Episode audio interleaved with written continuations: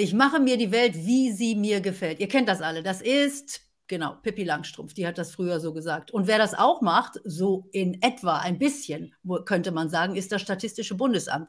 Die haben in Deutschland einfach mal die Inflation neu berechnet. Und das Ganze nennt, nennt sich dann Rebasieren, dass ihr es mal gehört habt. Also der Index in Deutschland, der wurde rebasiert.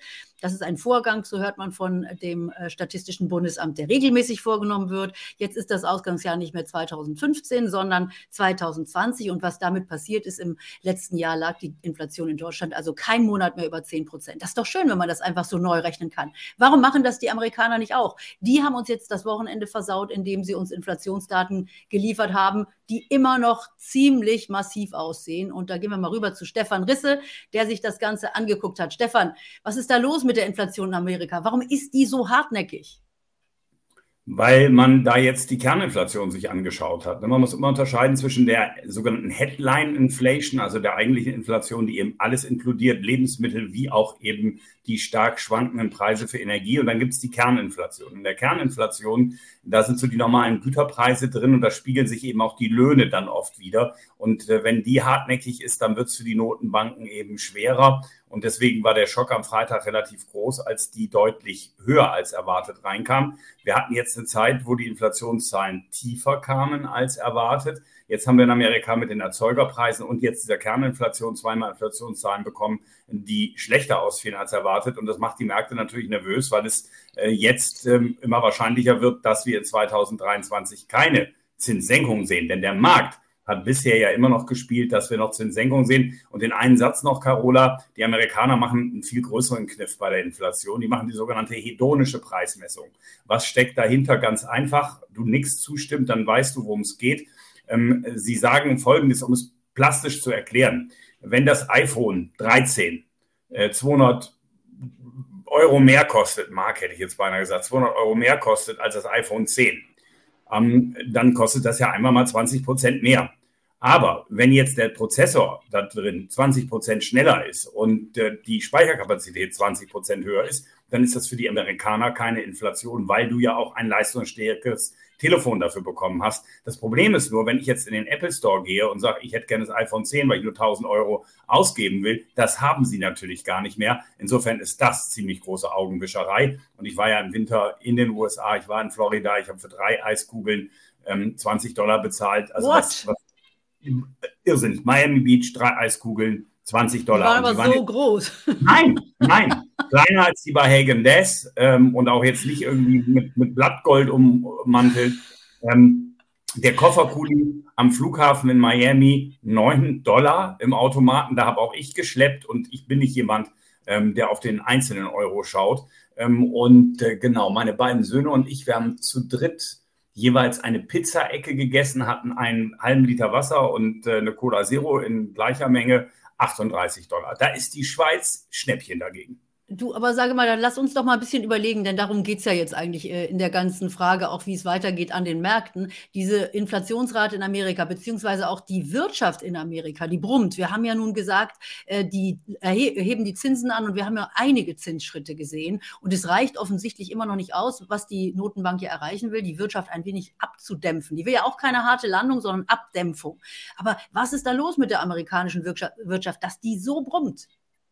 Lässt sich relativ gut erklären. Die Amerikaner haben ja ihren Bürgern extrem hohe Geldzahlungen geleistet in der Corona-Krise. Viel mehr Einkommen hatten die Amerikaner, als sie gehabt hätten ohne die Corona-Krise. Von den Geldern zehrt man immer noch. Das meiste ist aber wohl aufgebraucht. Also in den unteren Lohngruppen, die haben es wohl ausgegeben. Aber man sieht ganz klar, ähm, es geht jetzt wieder voll in die Kreditkarten rein obwohl die Zinsen deutlich angehoben worden sind. Und das ist natürlich damit zu erklären, dass es Konsumgewohnheiten gibt. Das kennen wir ja alle. Wenn du alle drei äh, oder drei Tage in der Woche essen gehst, ähm, dann ist es schwer, sich umzustellen und plötzlich nur noch einmal essen zu gehen, weil das Geld ausgegeben ist, was dir der Staat vorher gegeben hat. Also gehst du erstmal die Kreditkarte nutzen, bis da die Limiter ausgereizt sind und dann geht es runter. Meine Meinung ist die, die Rezession in den USA ist nicht aufgehoben, sie ist nur aufgeschoben. Die tiefen Zinsen haben alle Schulden, ob das die Staaten sind, ob das Unternehmen sind oder auch private Haushalte sind, genutzt, um sich relativ langfristig zu verschulden. Zinserhöhungen wirken immer nur mit Zeitverzögerung und diesmal dürfte die Zeitverzögerung noch länger andauern. Die Notenbank täte also gut daran, erstmal geduldig zu sein und abzuwarten, dass diese Zinserhöhungen entsprechend greifen. Aber selbst wenn die Inflationszahlen besser ausfallen würden, also niedriger ausfallen würden, womit ich im Übrigen in den nächsten Monaten rechne, können wir gleich nochmal drüber reden, aber selbst dann wird, werden die Notenbanken die Zinsen nicht gleich zurücknehmen. Das Entscheidende, worauf wir gucken müssen als Börsianer, ist der Arbeitsmarkt. Ähm, wir haben das erste Mal die Situation, dass die Wirtschaft sich abschwächt. Denn selbst, also Brummen ist ein bisschen übertrieben. Nicht alle Einkaufsmanager-Indizes, Cs verarbeitendes Gewerbe sind im schrumpfenden Bereich, also unter 50. Wir haben schon eine Abschwächung in der Wirtschaft. Vielleicht keine Rezession im ersten Halbjahr, wie ursprünglich erwartet, aber eine Abschwächung. Und trotzdem haben wir einen boomenden Arbeitsmarkt. Auf zwei arbeitslos gemeldete, nein, auf einen arbeitslos gemeldet kommen zwei offene Stellen. Und solange das so bleibt, kann die Notenbank relativ einfach äh, sich auf die Inflationsbekämpfung ähm, entsprechend äh, konzentrieren. Und das ist erstmal keine so gute Botschaft für die Aktien. Da komme ich nicht drum herum. Aber du meinst jetzt, dass wir bald dann auch sinkende ähm, Inflationsraten sehen werden? Ich meine, wir haben natürlich auch den sogenannten Basiseffekt, den sehen wir ja auch in den Inflationsraten. Also, äh, dass wir hier natürlich die Preise, die im letzten Jahr auch so durch die Decke geschossen sind, auch gerade bei uns die Energiepreise durch den Krieg in der Ukraine, dass das jetzt natürlich dann sozusagen verrechnet ist, ja, und nicht nur verwuschelt und vermuschelt, sondern tatsächlich sich auch rausrechnet wieder. Äh, also, das ist dann ein Effekt, den wir sehen, aber auf den die Notenbank keinen Wert legen wird. Genau, denn Rezessionsbekämpfung oder, also erst fangen wir erstmal da an. Rezessionsbekämpfung oder die Bekämpfung der Wirtschaftsschwäche ist kein Selbstzweck für Notenbanken. Ähm, sie tun das, wenn, dann immer nur, um Arbeitslosigkeit zu vermeiden, weil viele Arbeitslose gefährden den sozialen Frieden. Das ist ja für die Menschen auch nicht so zum Totlachen, wenn sie ihre Jobs verlieren. Wenn ich aber eine Wirtschaft habe, wo ich Vollbeschäftigung habe, wir brauchen uns nicht unterhalten, Carola, dass jeder, der in die USA reist, weiß das, dass wir dort einen Bodensatz an Leuten haben, die gar nicht mehr sich arbeitslos melden. Das ist ein riesiges Problem. Aber die stehen im Arbeitsmarkt so oder so ja nicht zur Verfügung. Aber bei denen, die eben arbeitslos gemeldet sind, sind das sehr, sehr wenige und äh, dafür Unternehmen, äh, die viele Leute suchen. Und wenn das so ist, ja, dass Arbeitslosigkeit nicht die Gefahr für den sozialen Frieden dasteht, weil es die eben nicht gibt, aber Inflation, weil der einfache Bürger sich das Leben nicht mehr leisten kann, dann musst du dich als Notenbank voll auf die Inflationsbekämpfung beziehen. Und wir haben in den 70er Jahren das gehabt, dass die Inflation so runterkam und dann ganz schnell wieder nach oben ging. Das wird die Notenbank nicht riskieren. Die werden länger an den hohen Zinsen festhalten, als der Markt das momentan spielt. Aber wegen der Basiseffekte wird die Inflation, glaube ich, schneller runterkommen, als viele glauben. Denn der Höhepunkt der Preise, du hast die Energiepreise angesprochen, das war ja so im Sommer beim Gas. Ähm, das, wir sind ja jetzt vor dem Niveau des 24. Äh, Februar letzten Jahres. Ähm, und die FED selber hat da mitgeholfen, ja, die Inflation nach oben zu treiben. Denn was momentan der größte Inflationstreiber ist, ist die Shelter Inflation. Das sind die Wohnnebenkosten. Und das ist eben nicht nur für Mieter gemeint, Mieten im Übrigen haben, sind eine eigene Komponente, ähm, sondern eben auch für Hausbesitzer. Und darin, weil ja viele ihr Haus finanzieren, sind dementsprechend auch die Zinsen enthalten. Und da die Zinsen stark gestiegen sind, ist das momentan der größte Inflationstreiber. Da sind wir aber im Mai, Juni auch ungefähr, weil da sind die Zinsen dann so nach oben geschossen, auch in dem Bereich, wo es dann auf Jahressicht kaum mehr Steigerungen gibt. Also insofern, bei der Headline Inflation werden wir sehen, die kommt zurück. Die Kerninflation, glaube ich, wird sich auch nicht weiter beschleunigen. Das wird uns aber alles erstmal nichts nützen, solange die Wirtschaft nicht derart zur Schwäche neigt, dass wir auch Schwäche am Arbeitsmarkt sehen. Äh, insofern teile ich nicht die Sicht des Marktes, dass wir in diesem Jahr schon Zinssenkung sehen. Stefan, wir hatten gerade einen kleinen Aussetzer. Mir ist hier irgendwie mein äh, Telefon aus dem Rechner geflogen. Also ich hoffe, du verstehst, was ich meine. Ich hatte hier mein kein WLAN, sondern äh, mein Telefon dran und das ist irgendwie hier abgestürzt. Aber ihr Lieben, nicht nervös werden. Ja, wir machen trotzdem das ganz wichtige Thema jetzt noch mit Stefan. Ich fasse hier nichts mehr an meinem Rechner an. Wir wollen nämlich wissen, wie man sich jetzt als Anleger verhalten soll. Ihr wisst ja, keine Anlageempfehlung hier in diesem Format. Das ist ein reines Gespräch. Aber trotzdem, Stefan, was soll man denn dann jetzt vor diesem Hintergrund machen? Wir werden noch keine sinkenden Zinsen sehen. Äh, die Notenbanken werden möglicherweise weiter an der Zinsschraube drehen. Wir haben jetzt schon tolles, tolle Monate hinter uns. Also wie positioniert ihr euch jetzt beispielsweise auch bei Akatis? Ähm, worauf setzt ihr? Was können wir nachmachen? Wie gesagt, ich schalte jetzt nur noch in deinen Modus und dann lasse ich dich sprechen und hoffe, dass die Leitung hält. Ja, wunderbar. Es ist gerade das Thema meiner Kolumne von Onvista, die eben oder heute Morgen, als ich zum Bäcker ging, bekam ich die Meldung auf meinem iPhone, dass da eine neue Nachricht von OnVista ist. Und das war jetzt meine Kolumne. Ich schreibe ja einmal pro Woche dort eine Kolumne. Und das ist genau mein Thema. Ich muss ein ganz bisschen auf, ausholen, Carola. Das hängt nämlich davon ab, welcher Anlegertyp man ist. Es gibt im Grunde nur zwei Typen von Anlegern, die am Aktienmarkt agieren. Oder zwei Methoden, mit denen man agieren kann. Die erste Methode ist die, man kauft eine Aktie und hofft, man findet einen noch dümmeren, der einen noch höheren Preis bezahlt. Das nennt man vornehm gesehen die Momentum-Strategie.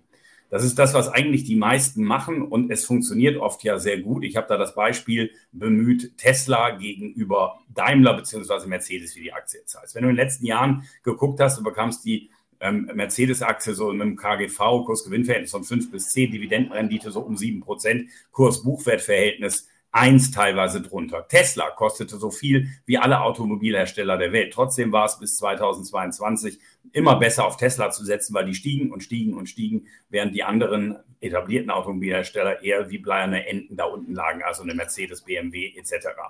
Ähm, so, das Problem ist, die Fallhöhe ist dann sehr, sehr hoch, wenn du solche überbewerteten Aktien hast und die Realität holt sie irgendwann ein. Wir beide sind geprägt durch den neuen Markt, wir sind Kinder des neuen Marktes unter anderem oder der Telekom-Aktie, dann geht es eben auch um 90 Prozent nach unten. Der andere Ansatz ist ein anderer. Du siehst dich als Mitunternehmer. Du kaufst eine Aktie gar nicht, weil du die Börse und den Börsenkurs im Auge hast, sondern du schaust, ja, du, du machst es so, als käme jemand zu dir, Carola, ein Bekannter, und der sagt, ich will ein Unternehmen gründen, willst du dich nicht beteiligen, willst du dich einen Anteil an der GmbH nehmen? Was wirst du dann machen? Gehst dann hin und denkst, ich finde bestimmt noch einen blöderen, der mir noch mehr Geld irgendwann für den GmbH-Anteil zahlt. Nee, weil es gibt gar keinen Markt dafür. Was du machen wirst, ist, du wirst das Geschäftsmodell von dem angucken, wirst gucken, was will er haben für den Anteil, ähm, sehe ich da Chancen für diesen Markt, in dem er da agiert, für sein Produkt, für seine Dienstleistung. Und wenn du glaubst, dass du in den nächsten 10, 15 Jahren deinen Einsatz wieder rauskriegst, sagst du, ist eine gute Rendite. Und das ist das, was der Value-Anleger macht. Das ist auch wenn wir uns natürlich für die Mischfonds angucken, sichern wir ab,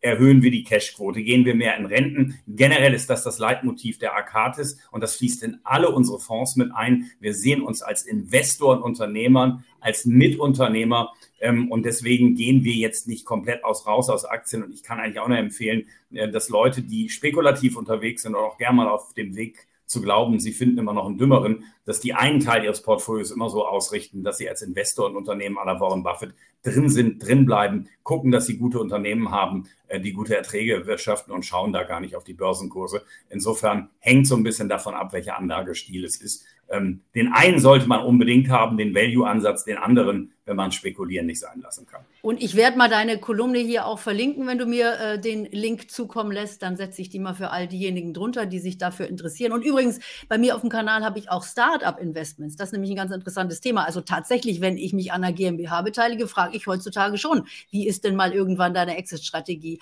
Und möchtest du irgendwann mal an die Börse vielleicht gehen oder hast du irgendeine Idee, wie ich nachher mein Geld auch zurückbekommen kann? Das ist übrigens ein Ansatz, wenn euch das interessiert, guckt mal in meine Start-up-Serie rein und äh, da findet ihr vielleicht die ein oder andere Idee, wie ihr da schon vorbörslich auch die nächste Tesla entdecken könntet, theoretisch. Auch hier ganz wichtig, äh, ihr müsst es ein bisschen lernen, euch ein bisschen mit dem Thema beschäftigen. Das machen wir hier im Money Talk und deshalb mache ich diese Informationssendungen wie mit dem wunderbaren Stefan Risse. Macht immer Spaß mit dir. Ich habe übrigens die ganze Zeit eben überlegt, warum isst du bitte drei Kugeln hegen das große Eiskugeln in Amerika alleine?